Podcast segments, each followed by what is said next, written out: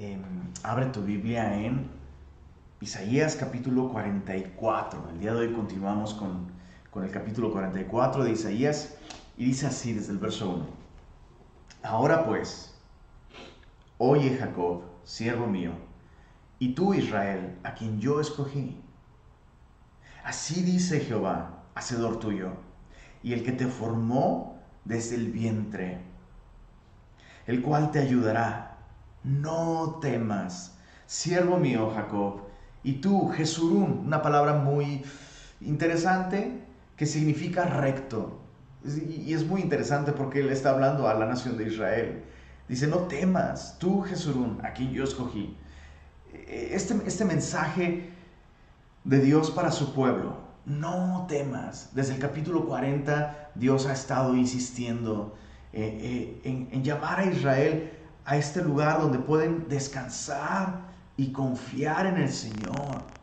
Dios llama a la nación de Israel a no ver las circunstancias a su alrededor, pero también a no ver su fracaso y su pecado. Sí, han fracasado, sí, han pecado, pero justamente en el capítulo anterior, Dios dice, yo soy el que borro tus rebeliones, yo por amor de mí mismo no me acordaré de tus pecados.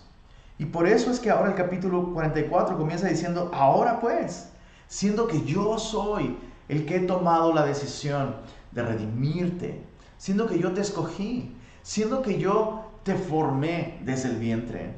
Y desde el principio yo sabía que tú ibas a fracasar en cumplir mi ley. Yo sabía que tú ibas a adorar a otros dioses constantemente pero puedes ser libre del temor contemplando mi fidelidad, contemplando mi poder.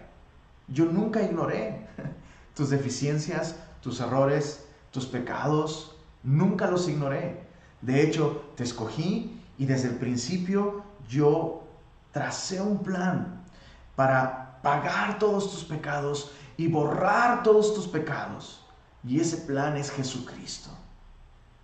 Y eso, es muy útil para nosotros, ¿sabes? Eso es muy útil para nosotros. Las circunstancias alrededor nos provocan temor, ansiedad.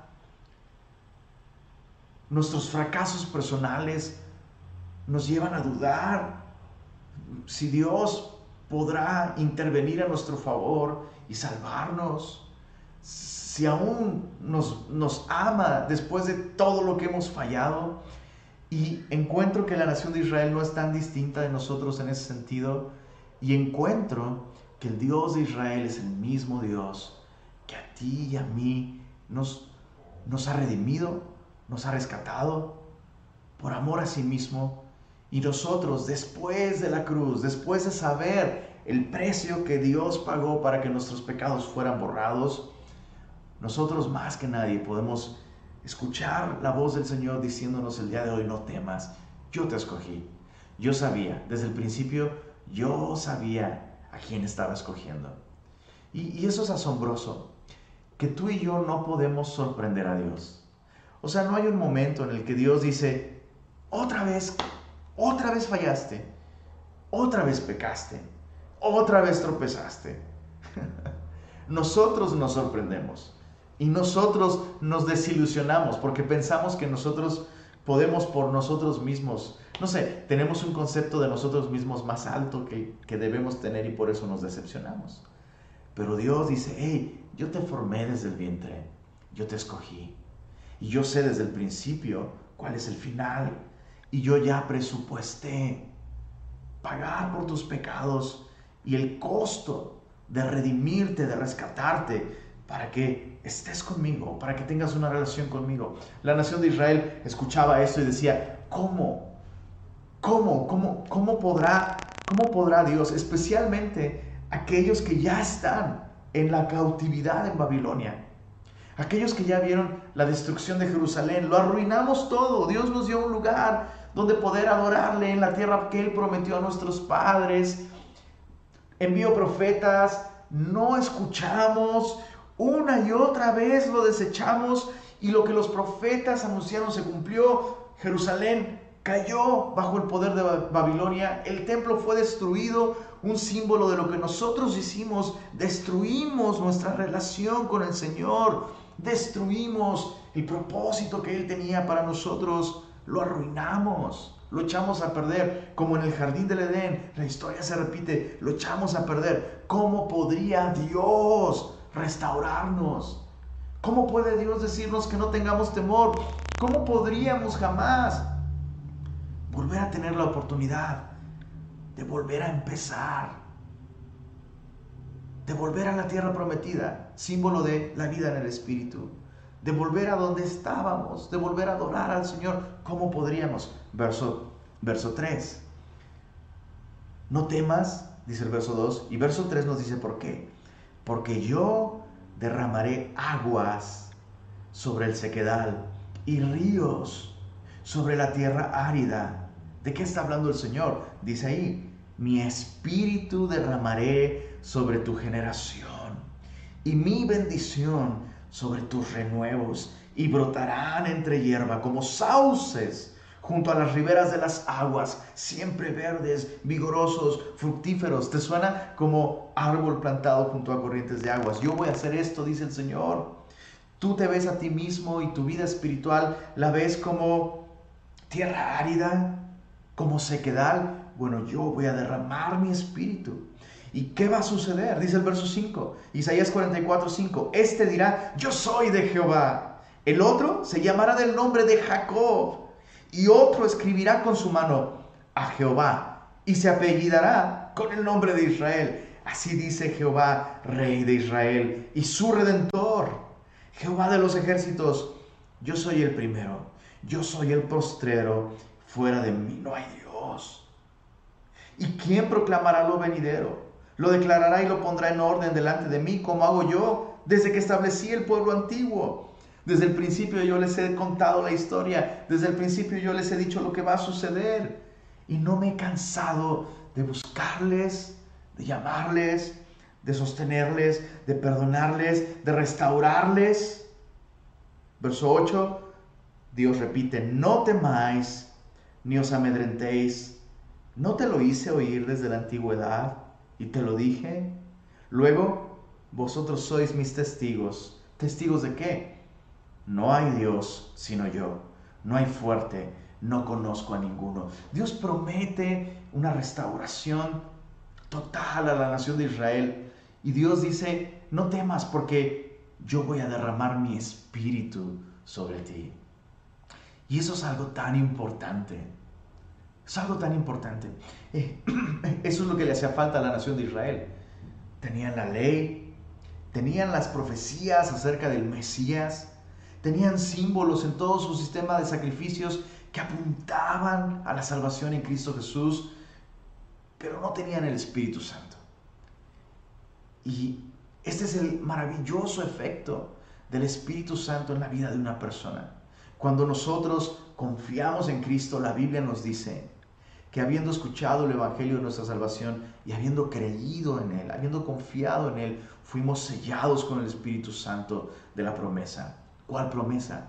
Bueno, en el capítulo 7 de Juan, el Señor Jesús, en medio de la fiesta de los tabernáculos, una fiesta llena de algarabía, llena de gozo en la nación de Israel, porque recordaban la manera en la que Dios sostuvo a la nación de Israel a lo largo de todo el desierto, dándoles pan del cielo, pero sobre todo agua de la roca.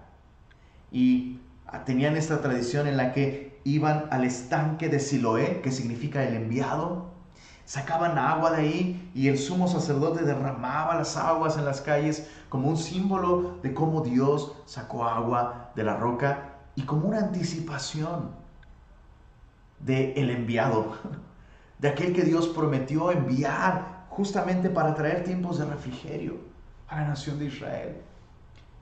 Y Jesús en medio de esa festividad levanta su voz, Juan capítulo 7, si alguno tiene sed, venga a mí y beba. Y de su interior correrán, como dice la escritura, ríos de aguas vivas. Eso es lo que sucede cuando hemos realmente confiado en Jesús y hemos nacido de nuevo, su Espíritu Santo satisface nuestra más profunda sed. Y nuestra vida espiritual, que antes era ninguna, era un desierto, se convierte en un bosque fructífero y comienza a haber recursos espirituales. Bueno, es lo que el Señor está diciendo, no temas, no temas. Ya comprobaste que tú no puedes por ti mismo, yo voy a hacer la obra por ti, porque yo mismo voy a vivir en ti por medio de mi Espíritu Santo.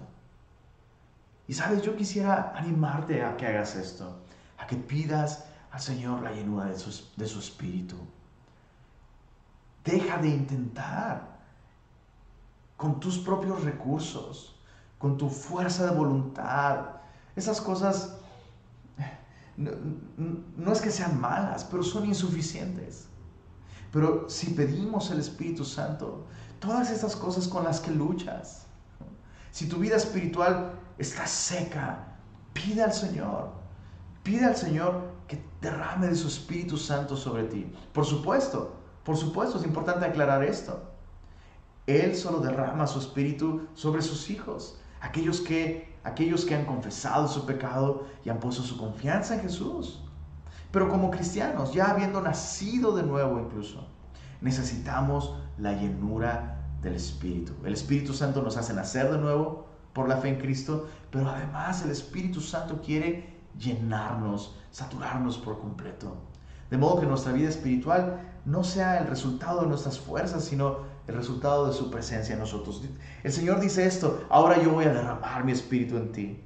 Y ahora en el verso 9, capítulo 44, verso 9, se repite un tema que Dios ha estado tocando desde las últimas semanas. Ah, bueno, al menos en el libro de Isaías. Eh, verso 9, acompáñame a leer. Isaías 44, 9. Los formadores de imágenes detallan. Todos ellos son vanidad.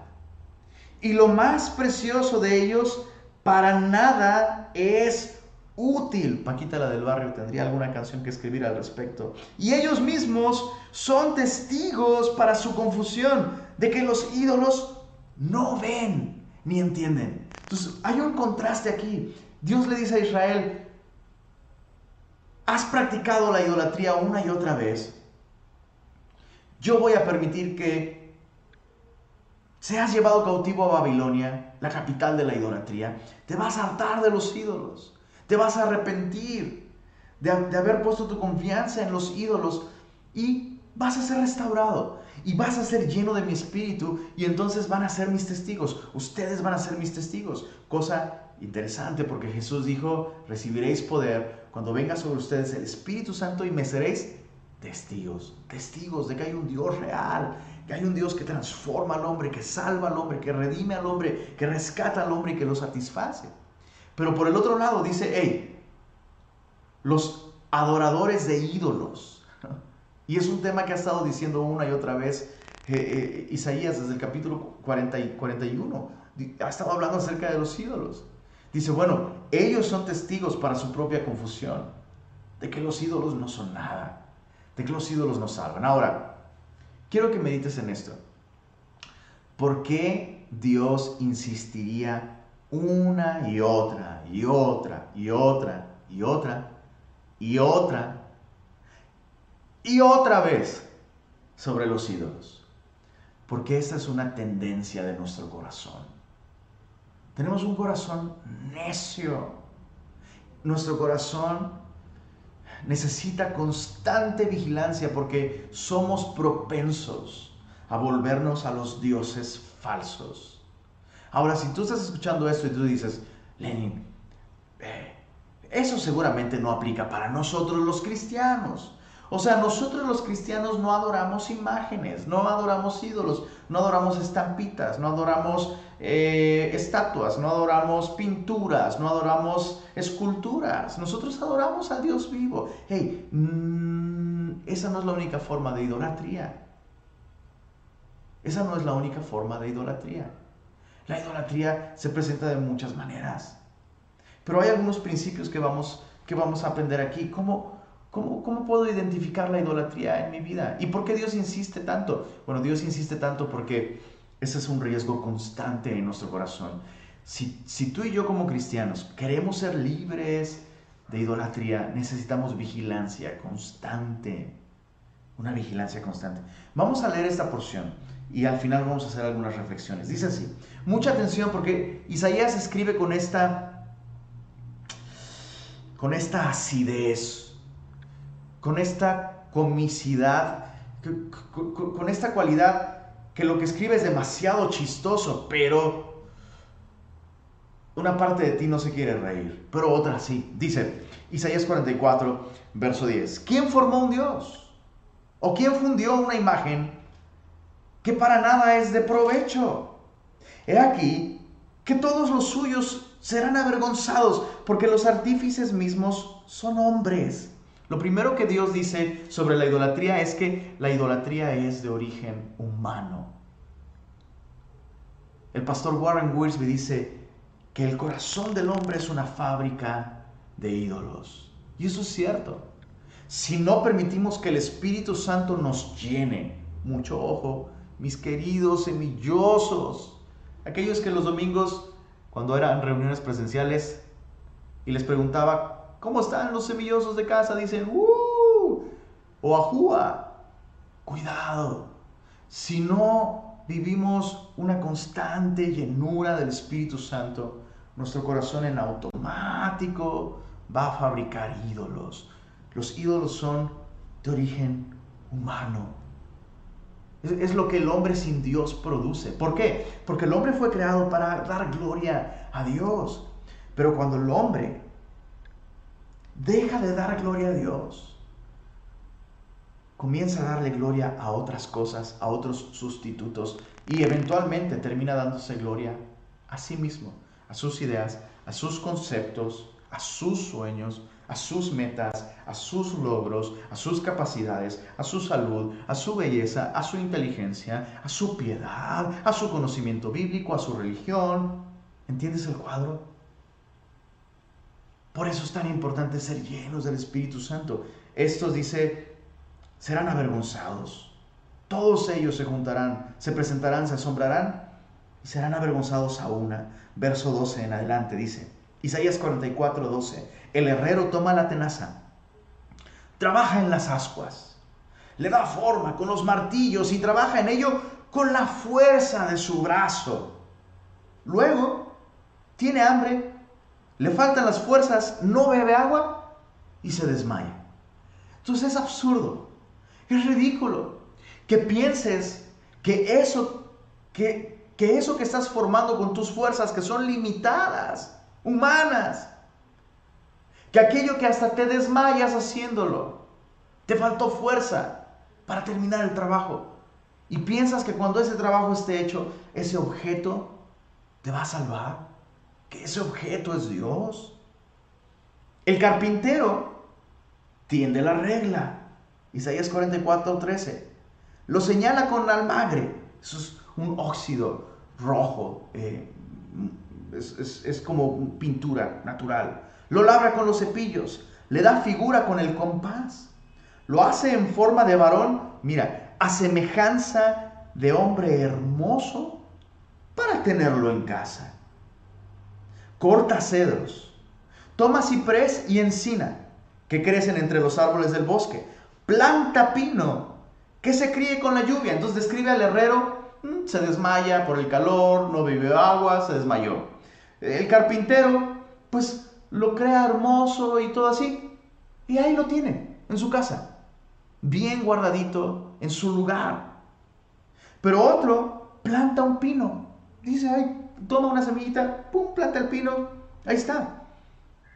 Y, dice el verso 15, de él se sirve luego el hombre para quemar, para calentarse. Y toma de ellos para calentarse. Enciende también el horno y cuece panes. Y hace además un Dios y lo adora. Fabrica un ídolo y se arrodilla delante de él. Sí, sí, sí. Plan, parte del leño quema en el fuego, con parte de él come carne, prepara un asado, lo único a lo que le ponemos palomita a este personaje, y se sacia. Después se calienta y dice, oh, me he calentado, he visto el fuego. y hace del sobrante un Dios, un ídolo suyo. Se postra delante de él, lo adora y le ruega diciendo, líbrame, porque mi Dios eres tú. Verso 18. No saben ni entienden, porque cerrados, esto es clave para identificar si tú y yo estamos adorando un ídolo. Verso 18, no saben ni entienden, porque cerrados están sus ojos para no ver y su corazón para no entender. No discurre para consigo, no tiene sentido ni entendimiento para decir, oye, parte de esto quemé en el fuego y sobre sus brasas cocí pan, hace carne, la comí, ¿haré del resto de él una abominación? ¿Me postraré delante de un tronco de árbol? De ceniza se alimenta, su corazón engañado lo desvía para que no libre su alma, ni diga, ¿no es pura mentira lo que tengo en mi mano derecha? O sea, ya ha terminado el ídolo.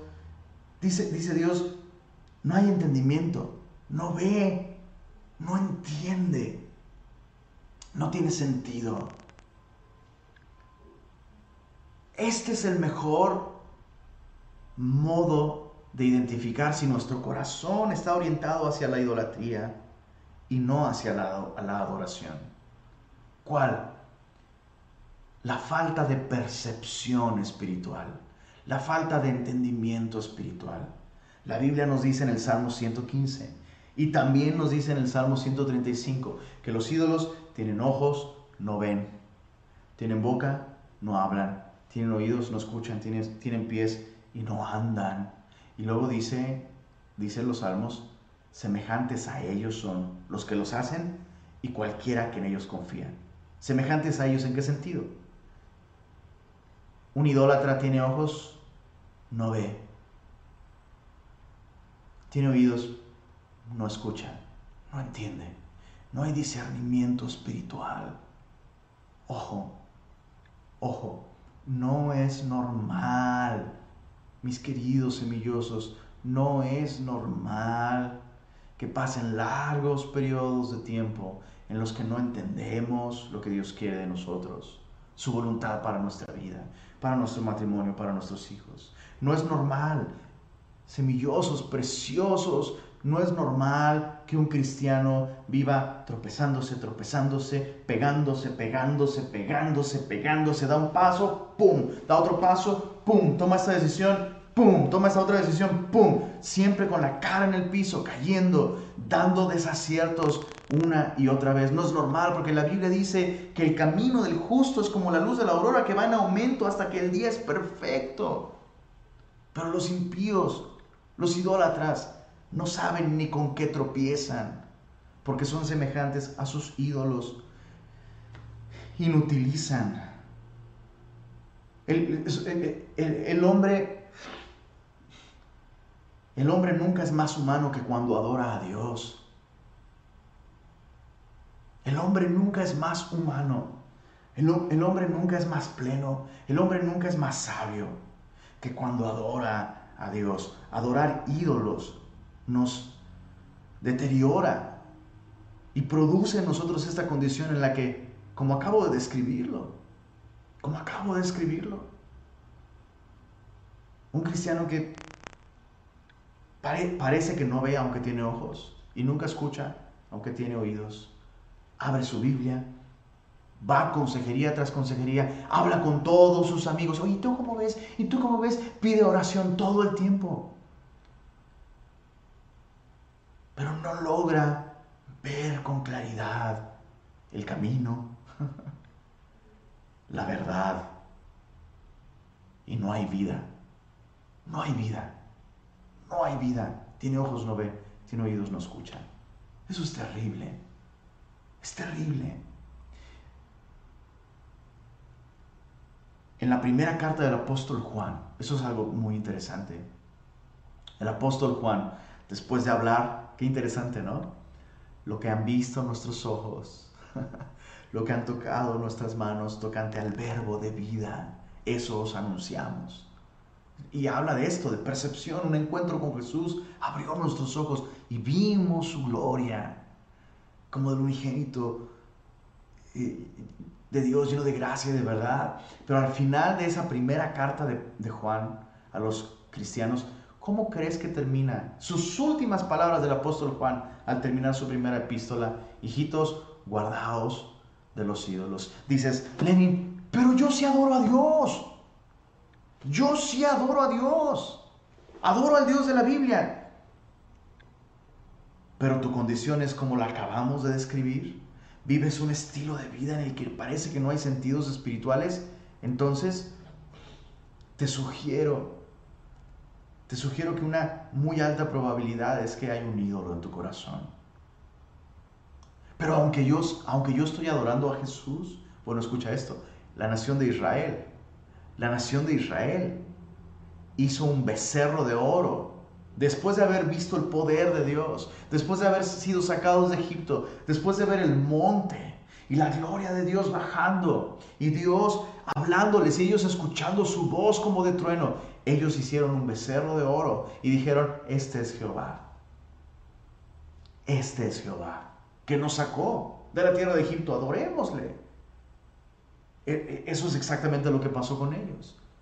Y te sugiero que eso sucede con mucha frecuencia con los cristianos. Tomamos, no tomamos madera y fabricamos un Dios, no tomamos plata y oro y fundimos una imagen, no, pero tomamos las verdades de la Biblia y las vamos cortando, lijando, editando a nuestro gusto para terminar con una versión de Jesús que más bien, más bien es una versión de Jesús hecha a nuestra imagen y a nuestra semejanza. Yo quiero sugerirte que hagas este análisis. De verdad, preciosos semillosos, esto no lo podemos tomar a la ligera. Estoy dirigiéndome a cristianos. ¿Qué verdades de la palabra de Dios te cuesta mucho trabajo aceptar? Dios no castiga. Dios no castiga. Dios nunca se enoja. Porque yo jamás haría algo así. O porque yo considero que eso es malo. Pues, pues en un caso semejante, esa manera de pensar está mal.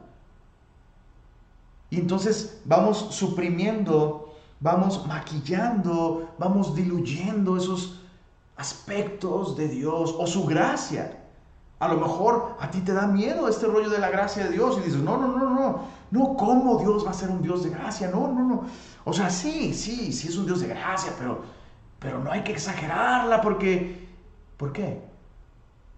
La gracia de Dios no puede ser más exagerada de lo que ya es en la palabra de Dios. Por supuesto, su gracia no es una, no es una licencia para pecar, pero si nos incomoda la realidad de un Dios lleno de gracia, podríamos estar terminando con un ídolo, confeccionando las verdades de Dios reveladas a través de su palabra, editándolas a nuestro placer para terminar con un Jesús como yo.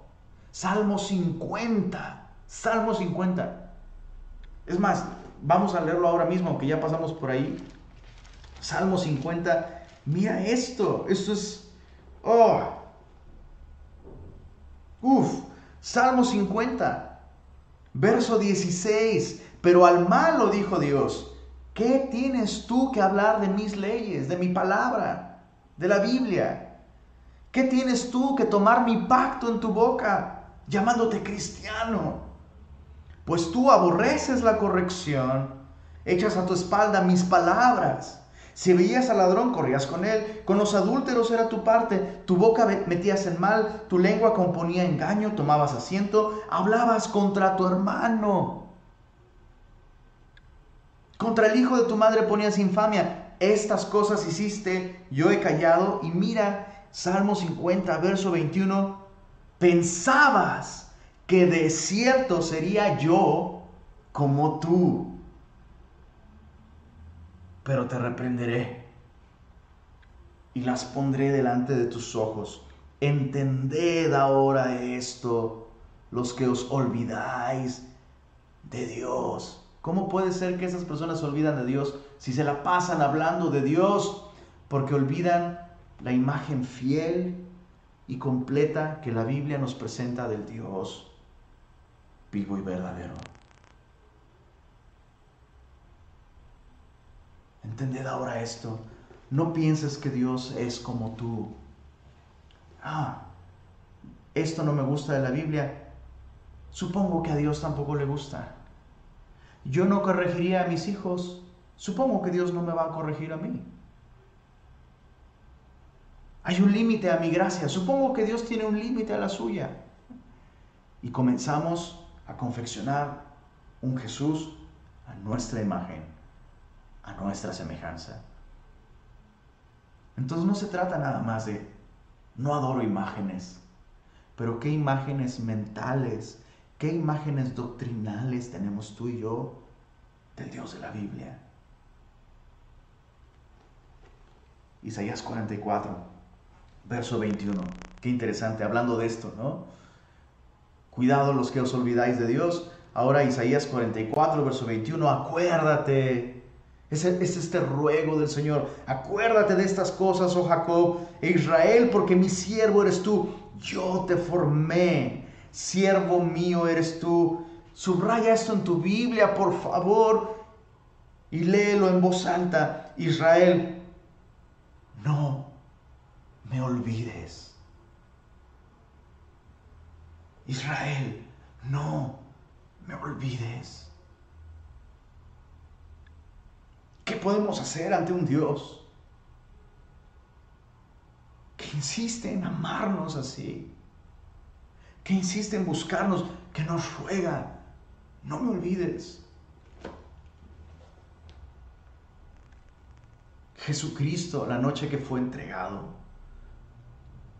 la, última cena que él tuvo con sus discípulos, tomó el pan, lo partió y dijo, este es mi cuerpo que por ustedes es partido. Hagan esto en memoria de mí. No me olviden. Tomó la copa después de haber cenado y dijo, esta es la copa del nuevo pacto en mi sangre. Bebed de ella todos en memoria de mí. No me olviden. El apóstol Pablo, escribiéndole a su joven discípulo Timoteo, acuérdate de Jesucristo.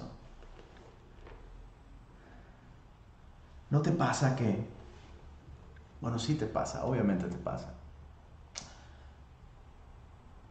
que recuerdas lo que no deberías estar recordando y olvidas lo que no deberías olvidar? El Señor lo sabe. El Señor lo sabe y el Señor le ruega a su pueblo, no me olvides.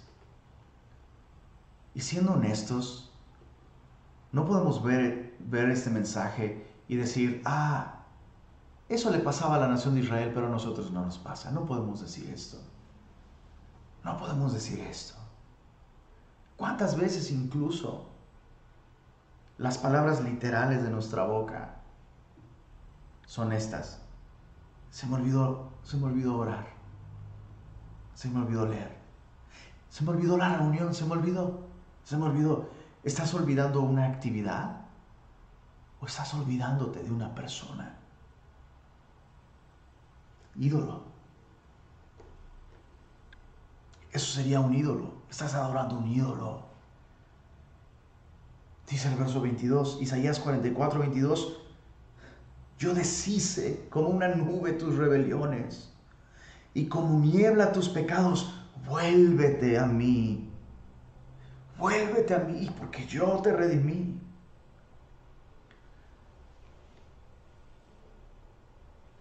Desde mi ventana muchas veces veo hacia el hermoso cerro de las Mitras y me asombra cómo muchas veces, sobre todo en mañanas muy frescas, de pronto el cerro de las Mitras está lleno de neblina.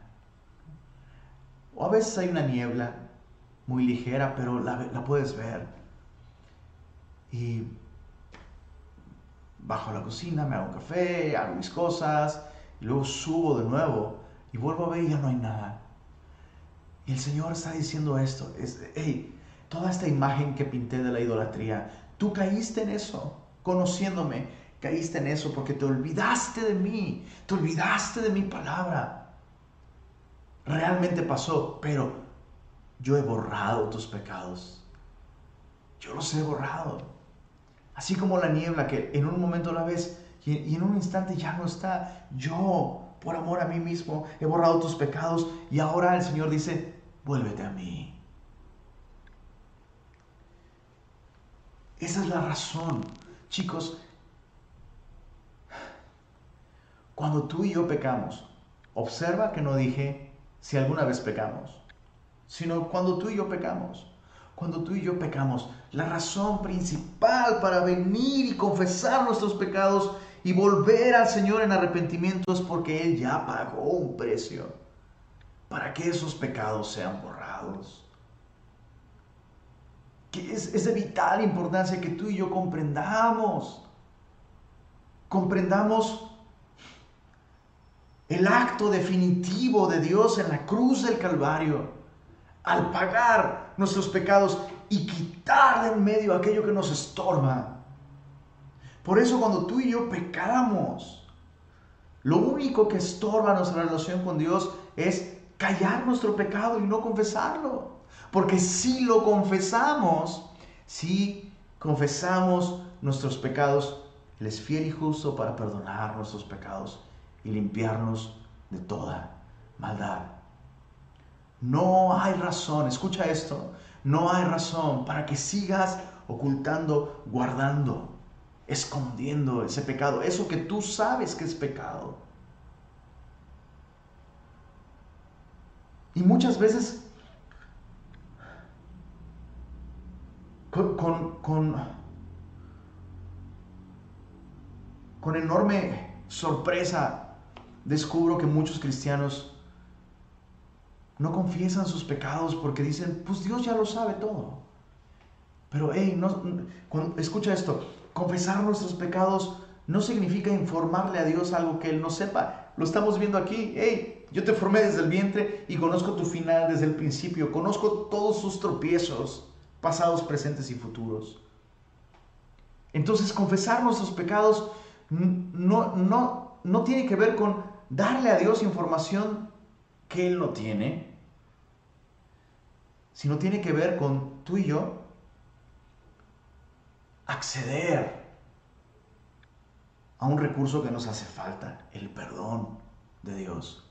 Hablar lo mismo, eso es confesar. Hablar lo mismo, llamar al pecado pecado. La razón, escucha esto, ni bien, ni bien estés consciente de que has pecado contra Dios, corre a la cruz. Vuelve al Señor. El Señor te lo está diciendo aquí. Vuelve. Vuelve a mí porque yo he borrado tus pecados. Regresa. Verso 23, Isaías 44, 23. Cantadlo, oh cielos, porque Jehová lo hizo. Gritad con júbilo profundidades de la tierra, prorrumpid montes en alabanza, bosque y todo árbol que en él está, porque Jehová redimió a Jacob y en Israel será glorificado. Bienaventurado, dichoso, gozoso, feliz, aquel cuya transgresión ha sido perdonada y cuyo pecado ha sido cubierto.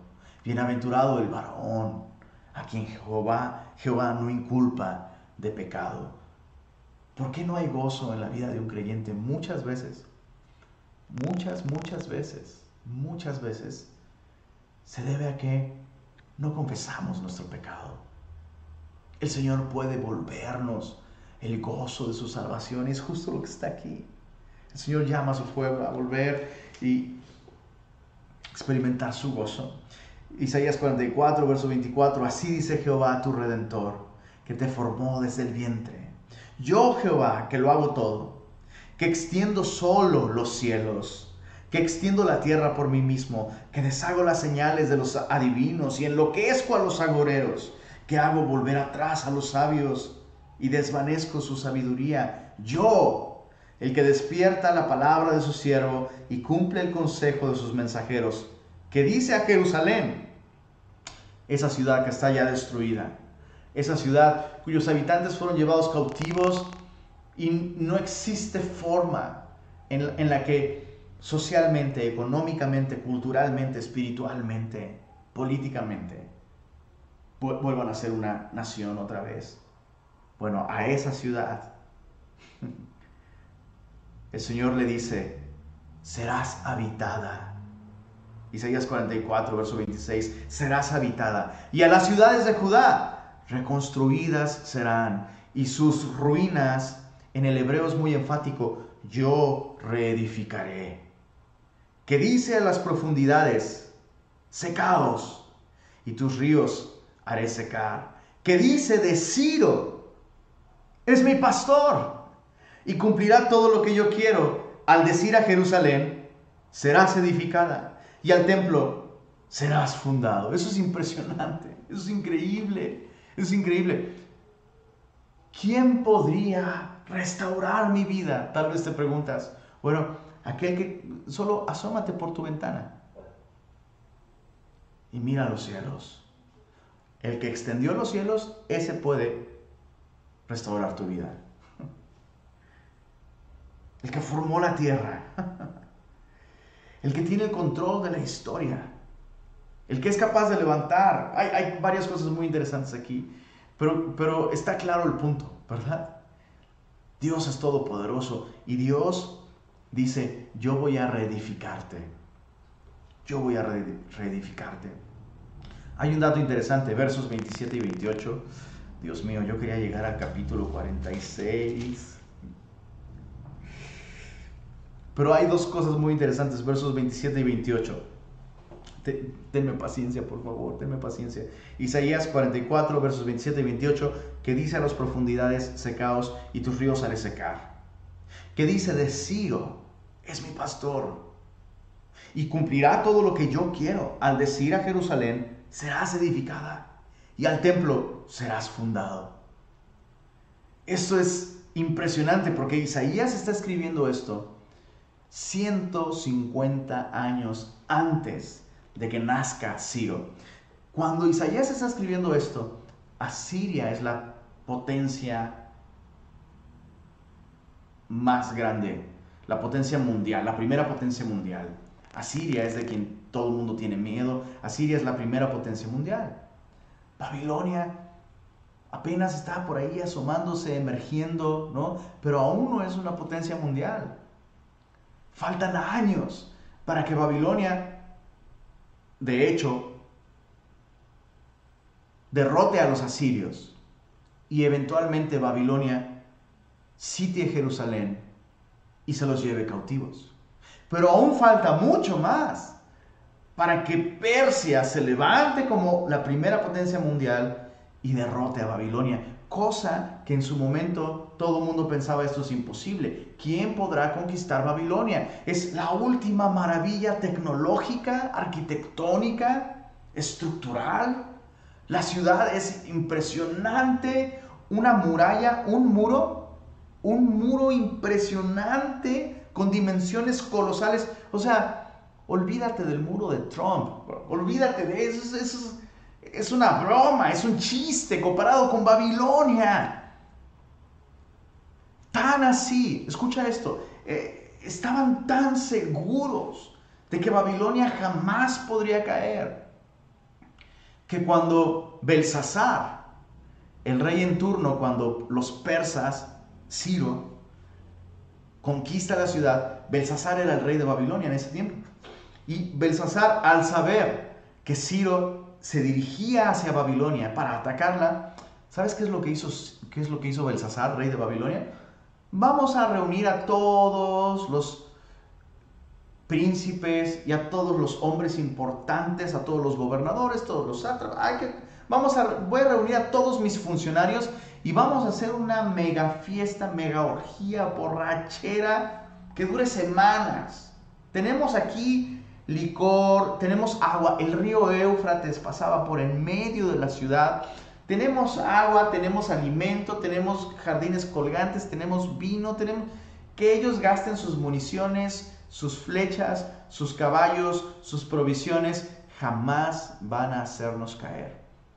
Observa esto. Verso 27, Isaías 44. Dios dice a las profundidades, secaos y tus ríos haré secar. ¿Cómo crees que cayó Babilonia?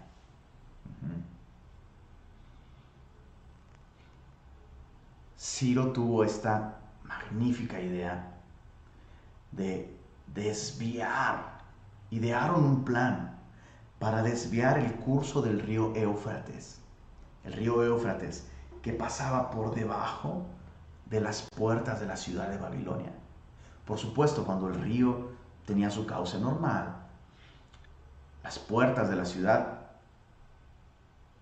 quedaban completamente inundadas y el río pasaba por en medio por un canal. Bueno, Ciro logró desviar el curso del río.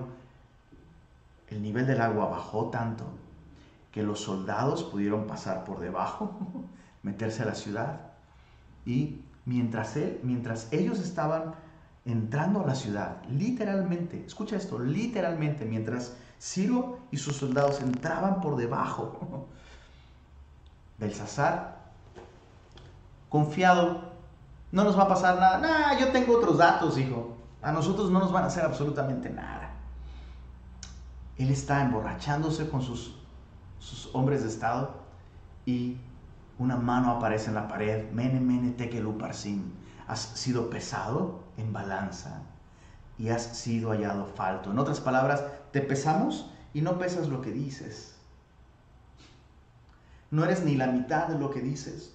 Tu, tu confianza en ti mismo está sobrevaluada. Y hoy mismo, en este mismo instante, el reino pasará de ti a los medos y a los persas. Y Daniel, el profeta Daniel, me encanta porque eso es como, es como Infinity War, donde ves a todos los superhéroes ahí, pero es como un crossover, pero ahí está el, profeta Daniel, es quien interpreta esto.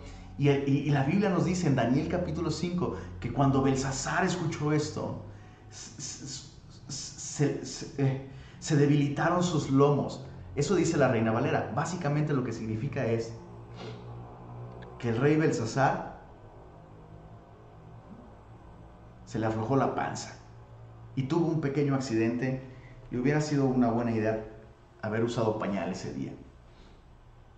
Dios hace esto y Dios anuncia de, un modo escalofriante, con tanta precisión, que la ciudad de Babilonia caerá justamente a través de este río siendo secado. Capítulo 45, así dice Jehová a su ungido. Es interesante porque esa es la palabra Mesías. Y está hablando de Ciro. 150 años para que Ciro nazca. Así que Jehová, así dice Jehová su ungido, a Ciro, al cual tomé yo por su mano derecha para sujetar naciones delante de él y desatar lomos de reyes. Les dio diarrea, literalmente eso es lo que significa. Para abrir delante de él puertas, las puertas de Babilonia y las puertas no se cerrarán. Yo iré delante de, ti y enderezaré los lugares torcidos, quebrantaré puertas de bronce, cerrojos de hierro, haré pedazos y te daré los tesoros escondidos y los secretos muy guardados. La historia nos dice que el rey Belsasar tenía en un lugar secreto, en una cámara secreta, justamente todos los utensilios del templo de Jerusalén que Nabucodonosor llevó de Jerusalén a Babilonia.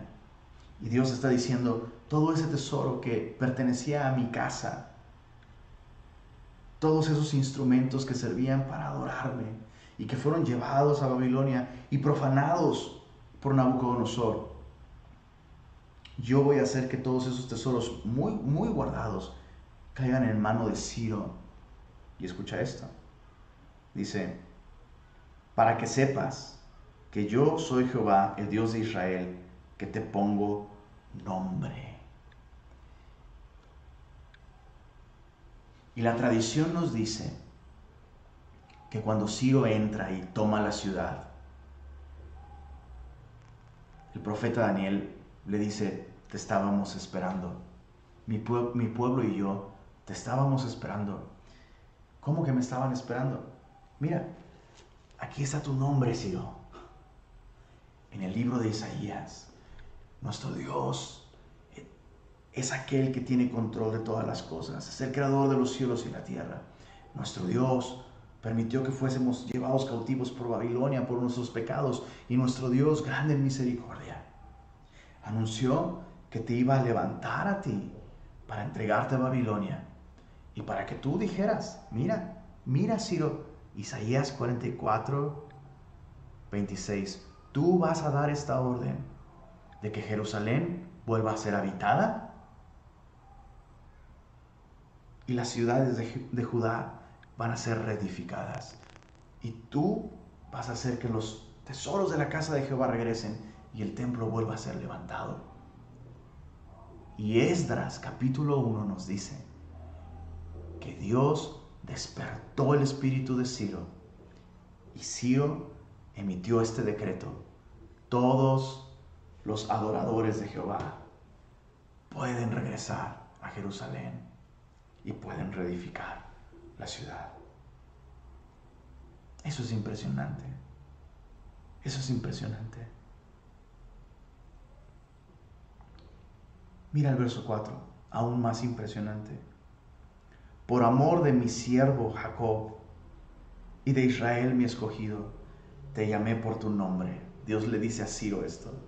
Yo te puse nombre, no fue idea de tus papás, fue idea mía. Yo te puse nombre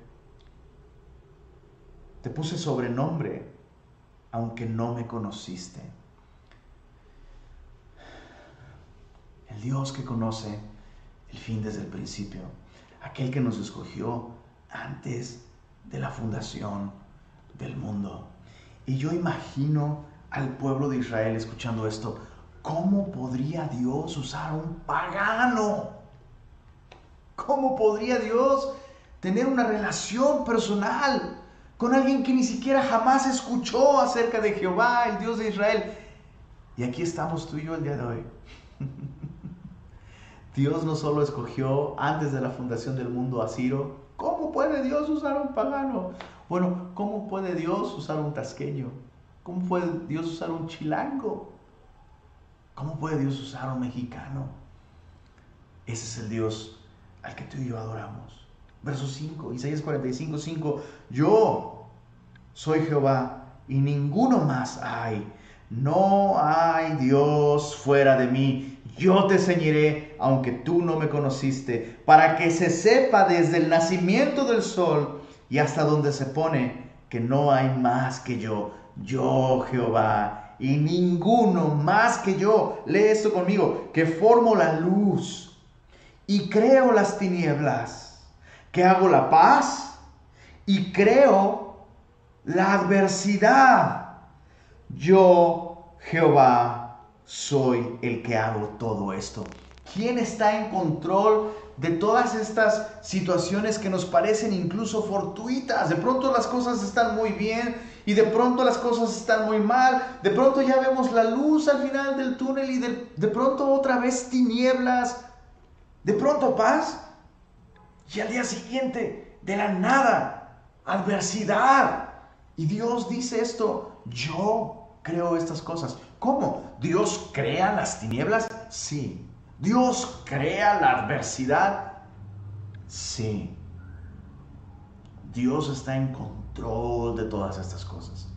Así como Dios es capaz de tomar la vida y las acciones de un pagano para cumplir sus propósitos. Dios es capaz de usar incluso, escucha esto,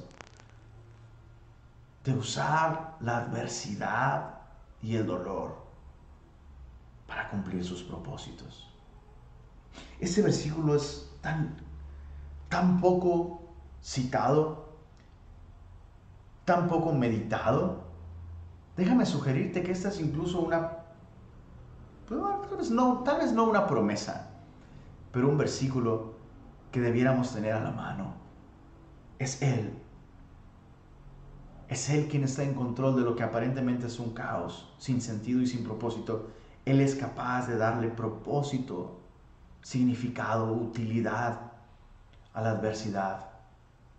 La más grande lección de este principio la aprendió justamente el pueblo de Dios durante 70 años en Babilonia. No fue algo hermoso, no fue algo bello, no fue algo lindo que Babilonia destruyera la ciudad y llevara cautivos al pueblo de Israel. Pero Dios tomó todo eso y lo usó para un propósito de redención. Dios tomó todo ese dolor, toda esa adversidad y la redimió dándole valor. ¿Cómo? Usando esas cosas para hacer una obra en el corazón de la nación de Israel.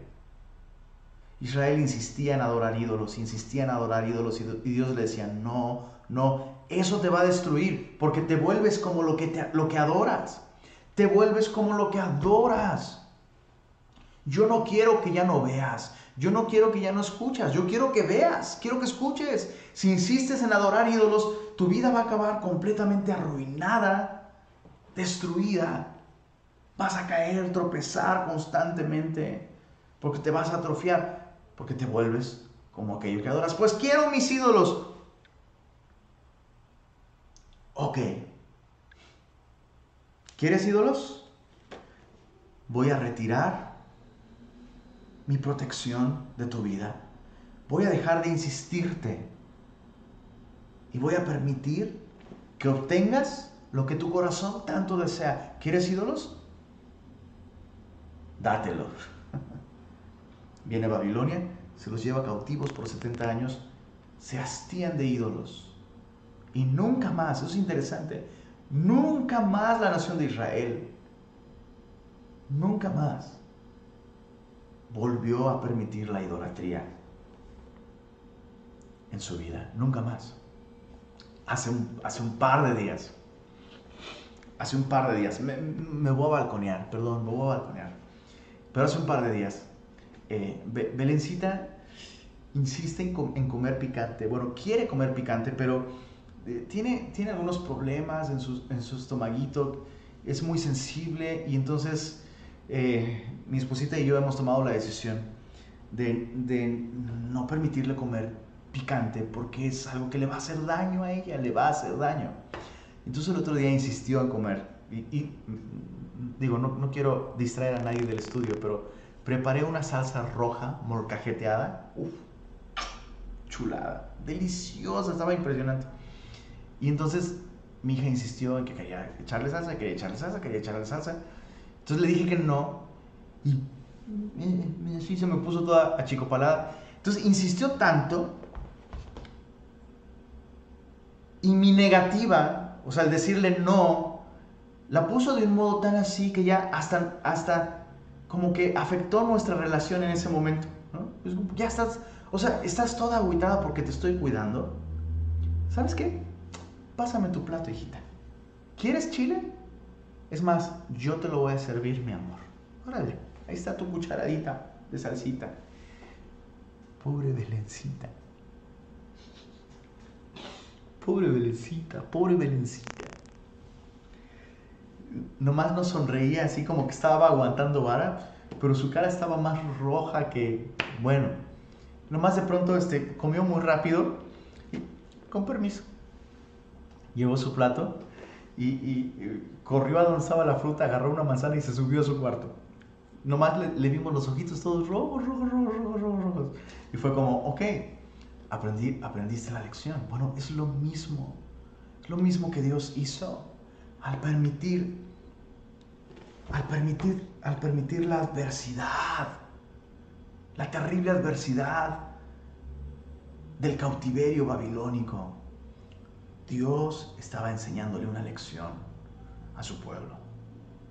Y yo quiero sugerirte esto. Cada vez que te encuentres en medio de adversidad, pregúntate, Señor, ¿qué me quieres enseñar? Señor, hay ídolos en mi corazón. Señor, me he olvidado de ti. Señor, estoy persiguiendo mis propios propósitos, Estoy persiguiendo, estoy siguiendo mi propio corazón en lugar de seguirte a ti, seguir tus verdades, seguir tu palabra. Señor, te he convertido a ti en mi mente. en un ídolo hecho a mi imagen y a mi semejanza y estás usando la adversidad en la que me encuentro para hacerme despertar.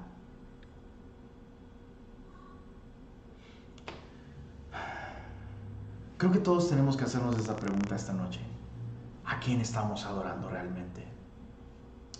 Señor, gracias por tu palabra. Y gracias por la manera en la que cuidas de nosotros. ¿Cuánto necesitábamos hoy escuchar escuchar este mensaje de parte de ti? No temas. Señor, no somos nadie para descalificar y criticar a la nación de Israel o asombrarnos de ellos, porque nosotros no somos distintos, Señor. No somos mejores que nuestros padres, decía el profeta Elías, no soy mejor que mis padres. Y nosotros no somos mejores que la nación de Israel, Señor. Somos propensos, somos propensos a no darte a ti la gloria. Somos propensos a que a pesar de haberte conocido, no te glorificamos ni te damos gracias, nos envanecemos en nuestros propios pensamientos y profesando ser sabios nos volvemos necios, cambiando la gloria del Dios incorruptible por cualquier otra cosa, por cualquier otra idea, por cualquier otra experiencia. Perdónanos, Señor. Y especialmente en medio de esta adversidad en la que nos encontramos el mundo entero, Señor.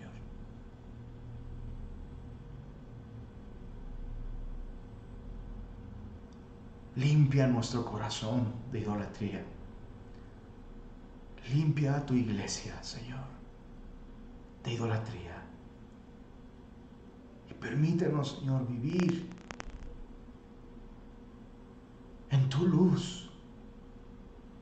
Permítenos, Señor, vivir a la luz de esta realidad. No hay Dios fuera de ti.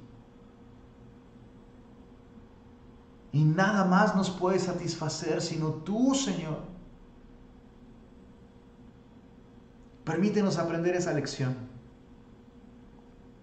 Que aquel viejo himno repite, solo Dios hace al hombre feliz. Permítenos experimentar satisfacción en ti. Señor, tú prometiste enviar tu Espíritu Santo y restaurar a tu pueblo.